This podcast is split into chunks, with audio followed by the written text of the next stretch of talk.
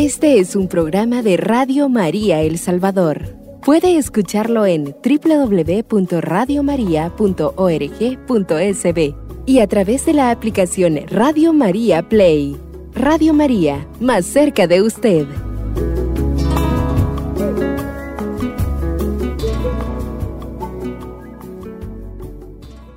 Queridos hermanos y amigos de Radio María, El Salvador y el mundo, les damos la más cordial de las bienvenidas a su programa Siempre, alegres. Hoy es un día grande, hermoso y especial porque estamos vivos y Dios tiene para nosotros preparadas muchas bendiciones. Así es, queridos hermanos, por eso les damos la bienvenida también al invitado especial de todos los programas de Siempre Alegre, el precioso Espíritu Santo de Dios, que hoy deseamos de todo corazón que nos bendiga muchísimo con el tema que estaremos reflexionando tanto a ustedes como a nosotros. Como ya lo vieron y escucharon, el tema de hoy se titula Movamos la roca. Y yo sé que a muchos como a mí les sonará a resurrección. Pero como decía un antiquísimo amigo mío, sí, pero no.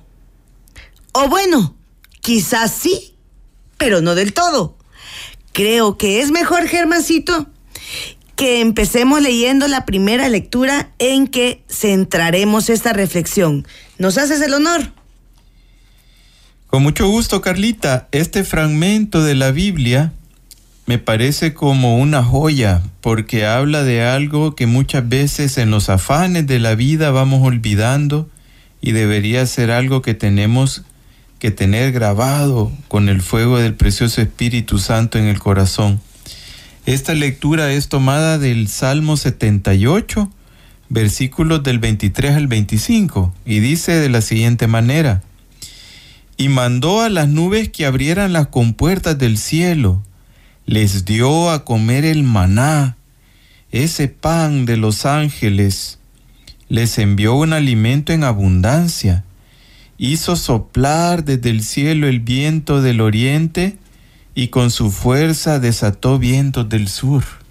Ay, ¿qué pasaría, Germancito, si todos tuviéramos grabadas estas palabras en la mente y en el corazón? Viviríamos confiados en el Señor, Carlita, sin estrés, sin preocupaciones, no teniendo enfermedades crónicas posiblemente ni de ningún tipo. No habría accidentes ni pleitos, todos seríamos amigos. Aunque este versículo se refiera a la provisión de maná y comida en el desierto para los hijos de Israel, muestra cómo Dios tiene el poder de abrir los cielos y bendecir a todo su pueblo, no solo al pueblo de Israel, sino que a todos los que Él ha hecho sus hijos, a usted y a nosotros, de manera extraordinaria. La idea de que Dios puede abrir los cielos para bendecirnos es un tema recurrente en las escrituras y este pasaje ilustra ese concepto. Aquí tengo otra lectura, Carlita, que es tomada de Mateo capítulo 6 versículos del 26 al 28. Dime. Y dicen, miren las aves del cielo, no siembran, no cosechan ni acumulan en graneros, y el Padre Celestial las alimenta. ¿No valen ustedes más que ellas? ¿Quién de ustedes, por mucho que se preocupe, puede añadir algo a la duración de su vida? Así es. ¿Y por qué se preocupan de la ropa? Observen cómo crecen los lirios del campo. No trabajan ni hilan. Palabra del Señor. Gloria y honor a ti, Señor Jesús. En esta enseñanza, Jesús nos invita a confiar en la provisión de Dios y no preocuparnos en exceso por nuestras necesidades materiales, ya que Dios cuida de nosotros de la misma manera que cuida de las aves y los lirios. Eh, me hace recordar esta lectura, Carlita, la historia de Adán y Eva y su expulsión del Edén. No lo leo porque es muy largo y el tiempo vuela. además de, de todos nuestros hermanos de Radio María, se lo saben de memoria. Así es. Por eso solo quiero compartir esta reflexión. Cuando Adán y Eva fueron creados, ellos fueron puestos en el Edén siendo totalmente libres. La comida la tenían a la mano. No necesitaban vestirse porque me imagino que el Edén tiene un clima perfecto, podían dormir donde quisieran, como quien dice, eran felices y no lo sabían. Qué galán. Pero al llegar la tentación, la desobediencia y el pecado, perdieron esa grandiosa oportunidad al ser expulsados del paraíso. Tuvieron que trabajar, esforzarse y sufrir. Pero Dios hasta el día de hoy no le ha quitado dos cosas al hombre y a la mujer, que es su libertad de hacer lo que quiera, que hoy nosotros le llamamos albedrío y su protección, mucho más ahora que el Espíritu Santo ya entró en este campo y se ha quedado como nuestro ayudador, nuestro paráclito. Nuestro ayudador, ¿verdad? Sí. Fíjate que yo quiero hacer un paréntesis aquí y explicarles un poquito lo que significa albedrío. Usted lo puede encontrar en el internet, en, también en, en el diccionario de la Real Academia Española. Y albedrío significa hacer lo que tu voluntad quiere. Como quien dice, cumplir tus caprichos, cumplir tus ideales, hacer lo que tú quieras.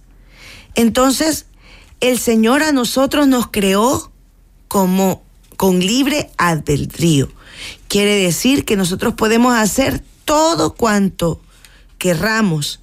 Pero como dice San Pablo, todo me es lícito, o sea, todo lo puedo hacer, pero no todo me conviene, ¿verdad? Ahí está la gran diferencia. Entonces, hermancito, si Dios, por medio del precioso Espíritu Santo, sigue estando a nuestra entera disposición, ¿por qué algunos no logramos recibir las bendiciones que andamos buscando? ¿Por qué de repente la vida se nos complica tanto? Pienso que es porque nosotros mismos le hemos puesto una gran roca pesada a la compuerta del cielo. Ahí está la roca. Que se debería de abrir todos los días para que las bendiciones que nuestro Padre Celestial nos tiene preparadas, que Él nos tiene preparadas, caigan sobre nosotros. Y sin ser yo geóloga, o sea, experta en rocas, me aventuro a decirte que están hechas esas rocas que bloquean las compuertas de bendición para nuestras vidas, de odio, de rencor, de miedo, de prepotencia, de soberbia, de autosuficiencia, pero sobre todas las cosas, de incredulidad e inoperancia, o sea, de quedarnos quietos. Es importante cambiar eso cuanto antes, Carlita, porque de otra forma este mundo no va a cambiar y vamos a seguir sufriendo por el tráfico, por la violencia, por la discriminación, por la falta de oportunidades. Necesitamos mover esa roca y arrodillarnos como Javes, a pedirle al Señor y que no suceda lo que le pasó a él, que nos suceda a nosotros lo que le pasó a él. Se lo voy a leer, mis amados hermanos. Esto está en el primer libro de Crónicas, capítulo 4, versículos del 9 al 10. Javes fue más ilustre que sus hermanos. Su madre le había dado ese nombre diciendo, yo lo he dado a luz con dolor. Javes invocó al Dios de Israel diciendo, Dios bendíceme y ensancha mi territorio, que tu mano esté conmigo. Amén y aleje de mí el mal, de modo que no tenga que sufrir ningún tormento. Y Dios le consiguió, le concedió todo lo que él pidió. Palabra de Dios. Te alabamos, Señor. Comencemos por el principio. ¿Te fijas, hermancito, cómo comienza la lectura? Javes fue más ilustre que sus hermanos. Ilustre es un título de dignidad. Quiere decir distinguido, famoso, célebre. Pero ojo, para el primero que era célebre, famoso y que lo distinguía entre todos sus hermanos, era para Dios, que le tenían una alta estima. ¿Por qué? Porque Dios le concedió todo lo que le pidió porque era agradable a sus ojos. Y es que Javes le supo pedir a Dios. Él no le dijo, Señor, dame un Ferrari negro año 2023. No le dijo, quiero ser vecino del rey Juan Carlos III y tener un mejor palacio que él.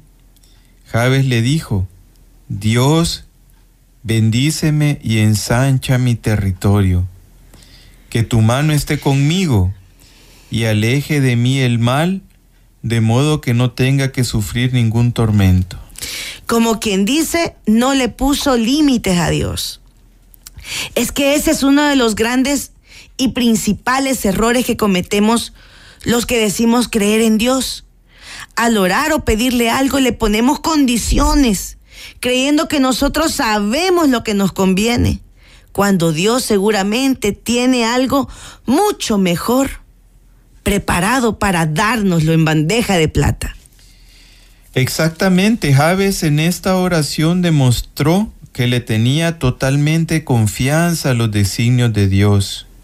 Javes era muy inteligente, muy sabio, pues él le pidió al Señor que lo bendijera, siendo sabiendo que con eso tenía garantizado el éxito.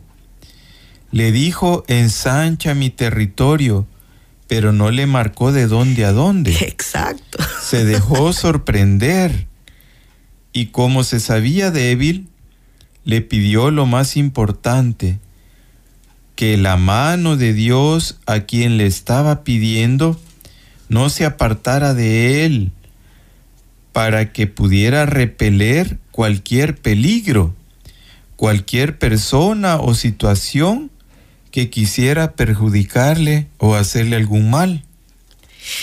Me siento un poco avergonzada, fíjate, porque a veces yo le he pedido al Señor que me dé para comprar un carro de agencia nuevo. Y después me pongo a pensar, ah, pero es que yo no sé manejar. Ah, entonces, si no sé manejar, lo va a manejar él. Y me van a mandar al peor asiento del carrito, en el peor lugar. Ah, pero después no me va a querer llevar a donde yo quiero ir. Ah, entonces no lo voy a gozar y a mí me va a tocar pagarlo con lo que con lo que Dios me dé y voy a seguir andando en bus. Yo solita le he puesto una grande y pesada roca a mi puerta de bendición para mi carrito nuevo. Yo creo, Carlita, que todos podemos pasar por una situación similar. A mí de repente me da molestia tener que pagarles a los bancos todos los intereses que me cobran sin darme cuenta de la bendición que Dios me ha dado de reunir el dinero para poder ir y pagar esa deuda aunque sea a paso de tortuga, como decimos, pagando mis deudas. Me distraigo protestando y no me fijo de la bendición que Dios me ha dado principalmente de la salud para poder trabajar y para poder pagar esa deuda. A saber desde hace cuánto tiempo mis deudas pudieran estar canceladas y yo poniéndole esa roca pesada donde está mi bendición financiera. Y si nos ponemos a rebuscar bendiciones de otra índole, salud, familia, trabajo, estudios, iglesia, amigos, que estamos bloqueando, llegamos al otro mes. Y nosotros aquí condoliéndonos. Pero esa no es la idea. Lo que Dios quiere que encontremos en esta oportunidad es la palabra o la palanca que nos va a hacer mover esa roca. Cuando dije la palabra me acordé que había una historia de, de una roca que se movía y se decía, ábrete sésamo, ¿verdad, cielo? Sí. Vea que existe esa, esa historia. Sí. Miren, hasta ahorita que me pone esta cámara, Germancito, me doy cuenta que soy mechuda. bueno, pero existe una palanca. La cuestión es que no la hemos encontrado. Y después de esta pausa, vamos a encontrar esa palanca en el nombre de Jesús. Pero ahorita vamos a alabar a Dios porque su amor es grande y maravilloso.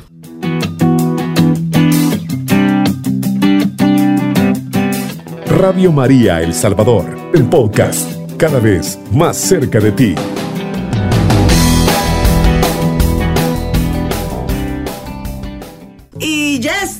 Regreso en su programa. Siempre alegres. Permítame arreglarme esta cabellera y seguir con el tema que hemos estado tratando hoy. El tema Movamos esa roca.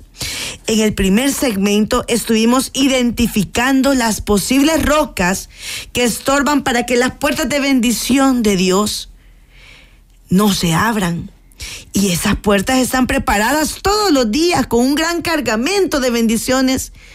Pero si la roca estorba, no van a caer. Y en esta parte del programa nos dedicaremos a buscar la o las palancas que nos ayuden a apartar esa roca pesada y estorbosa. Ajá, Germancito. Carlita, mira, una palanca importante es la alabanza, esto que acabamos de hacer también nosotros. Así es. Qué bendición esta alabanza que acabamos de cantar con Carlita. Se me vino a la mente las comunidades carismáticas, Carlita, cómo danzan y bailan eh, al son de estas alabanzas. Qué bendición. ¿Y sabes quiénes empezaron con la alabanza así de, de las comunidades, estar alabando al Señor? ¿Quiénes, Carlita? Los apóstoles. Eso es. Los cierto. apóstoles en medio de su, de su miedo y de, y, de, y de su desesperación, ellos alababan al Señor. Si así fue como también un montón de veces el Señor vino con el Espíritu Santo a romper cadenas de cuando estaban en medio de las cárceles. Así es, Carlita. Bueno, pero sigamos. Ajá. Bueno, seguimos adelante y vamos a hablar ya de las palancas que tenemos para poder sacar y eliminar esas rocas pesadas que nos estorban para que podamos tener bendiciones. ¿Verdad? Eh, vamos a hablar, Carlita, de Jeremías, eh, capítulo 29, versículo 11. Dice de la siguiente manera, mis amados hermanos, yo sé muy bien lo que estoy planeando para ustedes, dice el Señor, Dios de Israel. Son planes de bienestar y no de calamidad, para darles un futuro y una esperanza. Palabra de Dios. Te alabamos, Señor.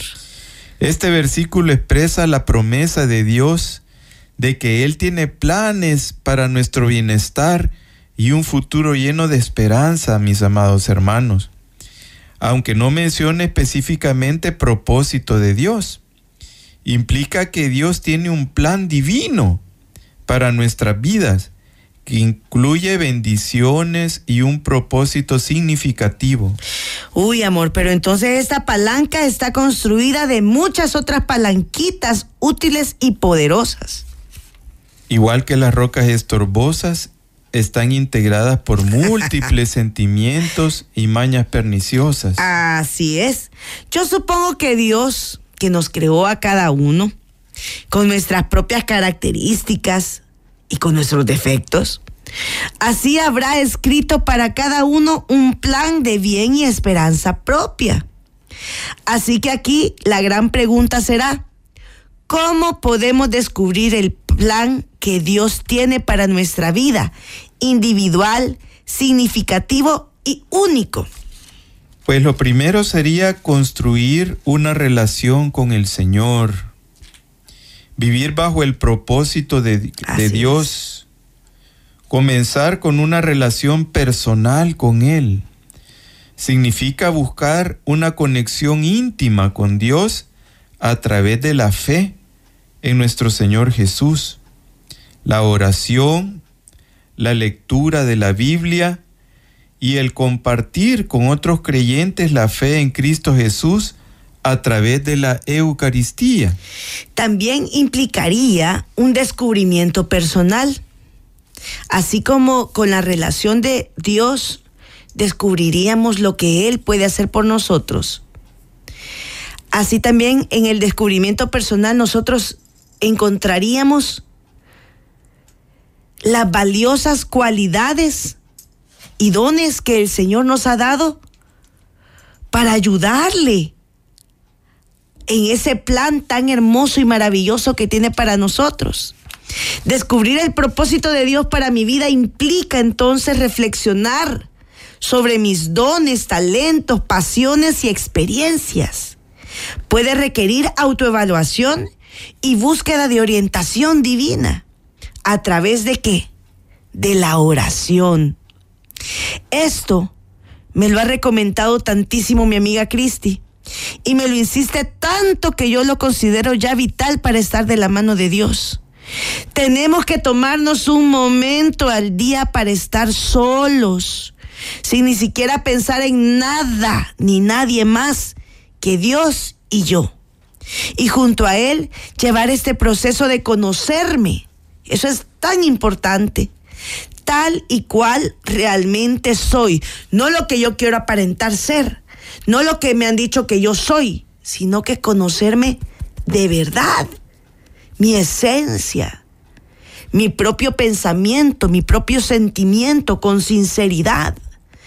No decir, ah, es que me pone triste. No, decir, me pone enojado. Eso me enoja.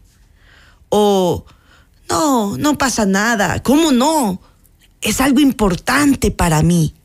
Quitarnos las máscaras en nuestra intimidad, quitarnos el maquillaje y vernos tal y como somos.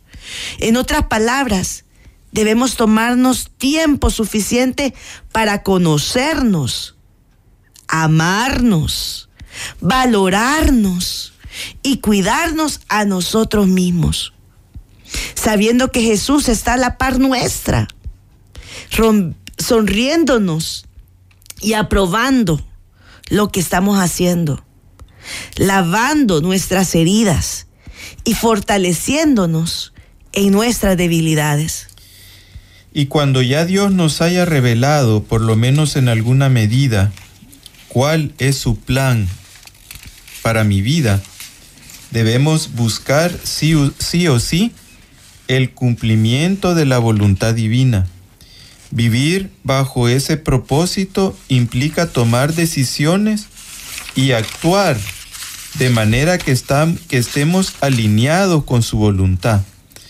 Pero para eso debemos de forzarnos de estar bajo la presencia de Dios a la luz del precioso Espíritu Santo porque muchas veces podemos confundir la voz de Dios con la propia, o lo que es peor, con la del enemigo. Ahí es donde debemos clamar al Señor, al precioso Espíritu Santo, que derrame sus siete sagrados dones, mis amados hermanos. ¿Y cuáles son? Vamos a recordarlos. Sabiduría para discernir y comprender la voluntad de Dios, ver las cosas desde la perspectiva de Dios y tomar decisiones acertadas acorde a su plan. Entendimiento para tener la capacidad de profundizar, profundizar, no quedarnos ahí en el exterior y en apariencia, sino que profundizar en la fe y comprender las verdades espirituales y que esto nos ayude a aclarar y asimilar las enseñanzas que Dios quiere darnos a nosotros, no a los hermanos, a nosotros, no a tu esposo, a nosotros, no a tus hijos, a nosotros, para alcanzar nuestro, nuestro, mío, suyo, individual propósito. Consejo, no para aconsejar, para humillar, para sermonear a los otros, mis amados hermanos. Muchas veces confundimos esto, Cabal. sino para nosotros tomar decisiones correctas y sabias, especialmente en situaciones difíciles o inciertas. Amén. Es tener al precioso Espíritu Santo como una guía divina para que nos oriente hacia lo que es mejor. Fortaleza para tener la fuerza espiritual que nos permita resistir las tentaciones y superar los desafíos con valentía y perseverancia. Es decir, tener el valor de afrontar lo que Dios nos pide que hagamos sin titubeos ni caídas bruscas. Ciencia, para que tengamos una comprensión más profunda de la fe y la verdad divina. Nos ayudará a discernir lo que es verdadero y valioso en la perspectiva de Dios. La piedad, que es un amor y devoción profundos hacia Dios, acompañados de un profundo respeto y cuidado por los demás. Fíjense bien, la piedad no es solamente la relación entre Dios y yo, sino que también con los demás. Este don fomenta y nos va a ayudar a tener una relación cercana con Dios y una vida de oración y servicio al prójimo. El temor de Dios, que no implica miedo en el sentido común, sino un profundo respeto y reverencia por Dios, nos ayuda a evitar el pecado y a mantener una actitud de humildad ante la grandeza de Dios y a no adjudicarnos lo que solo a Dios pertenece, su gloria y majestad, su poder y misericordia. Amén. El propósito de Dios suele incluir un llamado al servicio y al amor hacia los demás. Implica utilizar nuestros dones y talentos para impactar positivamente en el mundo y ser una bendición para las personas que nos rodean. Así también, Vivir bajo el propósito de Dios es un viaje de aprendizaje y crecimiento continuo. Significa estar abierto a la guía del Espíritu Santo y estar dispuesto a ajustar el camino según la dirección divina. Y ojo, yo quiero hacer este énfasis. Todos, absolutamente todos, venimos a este mundo con un propósito. No solo nosotros que trabajamos en Radio María, no solo los predicadores, los sacerdotes, las hermanas religiosas, todos, toditititititos, tenemos un propósito, el cual debemos de cumplir. Vivir bajo el propósito de Dios, mis amados hermanos, también requiere confiar en Él en momentos Amén. de incertidumbre o desafío. Saber que Dios está a cargo y que Él tiene un plan para nuestra vida y que nos brinda confianza y paz. Cuando vivimos bajo el propósito de Dios, experimentamos un profundo sentido de significado y plenitud en la vida. Es importante recordar que seguir el plan de Dios no siempre significa que la vida va a ser fácil, mi amado hermano, o libre de problemas y desafíos. Sin embargo, Dios promete estar con nosotros a cada paso del camino y proveer las bendiciones que necesitamos para enfrentar cualquier circunstancia. Vivir bajo su plan es una forma de experimentar una vida abundante y llena de propósito.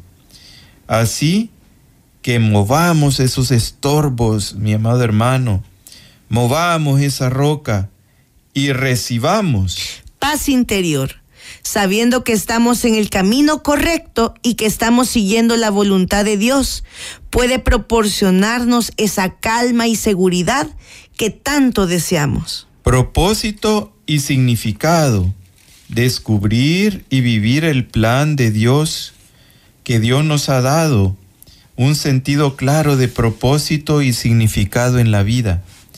Nos ayuda a entender por qué estamos aquí en la tierra y cómo podemos contribuir positivamente en el mundo. ¿Y por qué no? Bendiciones materiales. Aunque no tendría que ser nuestra principal ambición, pero seguir el plan de Dios puede llevarnos a bendiciones materiales, ya que Él promete proveer para sus hijos. Esto no significa necesariamente riqueza, pero sí la seguridad del sustento diario y la protección que Él nos da todos los días. Crecimiento espiritual. Seguir el plan de Dios implica un crecimiento espiritual continuo. A medida que buscamos conocer y seguir su voluntad, nos desarrollamos espiritualmente y nos acercamos más a Él. Protección y dirección. Dios promete protección y dirección a aquellos que siguen su plan. Puede ayudarnos a evitar errores costosos y a mantenernos en un camino seguro. Bendición para otros. A menudo el plan de Dios implica ser una bendición para otros. Podemos marcar una diferencia positiva en la vida de las personas y ser un canal para el amor y la gracia de Dios. Alegría y satisfacción. Encontrar y seguir el plan de Dios definitivamente nos traerá una alegría y satisfacción profunda. Saber que estamos alineados con su voluntad nos llenará de gozo y mucha, mucha alegría a pesar de los problemas y tribulaciones que trae consigo el cumplir la voluntad de Dios. Y aquí va, mis amados hermanos, la bendición más importante que recibiremos un día, y es la vida eterna. La bendición más grande de todas es la promesa de vida eterna en la presencia de Dios. Seguir el plan de Dios y tener una relación con Él nos asegura un futuro eterno en su compañía. Y así, con las enormes ganas de mover todas las rocas que nos estorban para recibir todas esas grandes bendiciones que el Señor tiene preparado para nosotros, nos vamos a esta segunda pausa musical, alegres, porque sin duda Dios nos ha hablado y seguirá hablando a través de ustedes. Vamos a la pausa.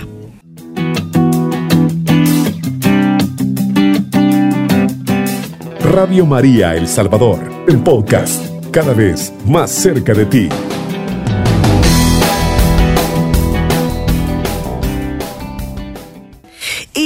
Estamos de regreso en su programa. Siempre alegre. Claro que sí. Y más sabiendo que tenemos que estar siempre alegres y buzos, buzos para que no se nos ponga más pesada esa piedra y la podamos quitar para recibir qué, mi amor.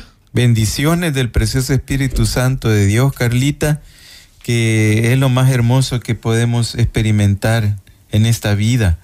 Eh, quiero contarte, estuve en mis redes sociales hablando de Jesús y hubo un hermano que me preguntó que cuántas me había echado. Sí, es parte de lo, de lo que de lo que puede pasar cuando uno proclama y habla de Jesús, cuando uno está proclamando su palabra, cuando uno transmite el mensaje y así estamos. Si Ahí le pasó estamos. a Pedro, no te va a pasar a ti. Y la verdad que estamos locos, como dice Pablo, estamos Qué locos bueno que en el Señor. locos. No lo olvide, mi amado es. hermano y hermana, usted es tierra santa y es hijo y- e hija predilecta del Señor. Y aunque esté en una situación difícil, Él está luchando por usted y Él está luchando por mí. Así y por es. eso es que Carlita y su persona está aquí hablando de estas cosas de Dios. Si nosotros no tuviéramos esa fuerza en el Espíritu Santo, no estuviéramos aquí hablando y, dirigiéndole este mensaje. Es el precioso Espíritu Santo de Dios el que se mueve a través de estas ondas de radio y llegan hasta Londres, a donde están nuestros amados hermanos. Fuerte abrazo a Julito y a Edith en Londres y a todos los lugares donde está llegando este mensaje. Los amamos en el amor de Jesús de Nazaret. Él es nuestro rey y nuestro guía. Él es el que nos ayuda a seguir adelante en este peregrinar. Somos peregrinos, mis amados hermanos. Hay un librito que, que tienen los cursillistas de cristiandad que se llama Guía del Peregrino. Así es. Y es por eso, porque nosotros somos peregrinos, solo vamos a pasar un tiempito aquí en la tierra. Así es. Y de ahí vamos para el cielo por toda la eternidad. Nuestra verdadera casa. Por toda la eternidad. Por toda la eternidad. Nosotros somos, somos templo y morada del Espíritu Santo. Y como dice Germán, solo estamos aquí de paso. El verdadero hogar de nosotros es el cielo, donde está Jesús, donde está nuestra Madre María, donde están todos los que hemos creído en Cristo. Y quiero en este momento también, Carlita, el Señor, el Espíritu Santo está tocando mi corazón para decir que la misericordia de Jesús es más fuerte y poderosa que el pecado. Así es. Si usted está en una situación de pecado, corra, amado hermano y hermana, que nuestro Señor Jesús va a mostrar su rostro de misericordia sobre usted y usted se va a sentir gozoso de ese amor del Señor para su vida. No tenga miedo, no tengamos miedo. Vamos a ser juzgados por el amor. Así que el sacramento de la reconciliación no debe de ser un sacramento que nos dé miedo, porque, uy, me va a regañar el Padre. Jamás un buen sacerdote va a acoger a su feligresía o al que llegue a confesarse con él con amor y pensando en la misericordia de nuestro Señor. Así que no le tenga miedo a irse a confesar, hermano. Si tiene un montón de años de no confesarse, vaya. No importa. Lo mucho que le puede decir el Padre es, bueno, tiene que confesarse más seguido, nada más. Y de ahí usted puede contarle con total confianza al sacerdote lo que ha pasado en su vida y él le va a dar un buen consejo a la luz del Espíritu Santo. Y el sacerdote sabe perfectamente que en ese momento no es él, es Jesús. Él está representando a Jesús y tiene que mostrar misericordia. Este es un programa de Radio María El Salvador. Puede escucharlo en www.radiomaria.org.sb y a través de la aplicación Radio María Play.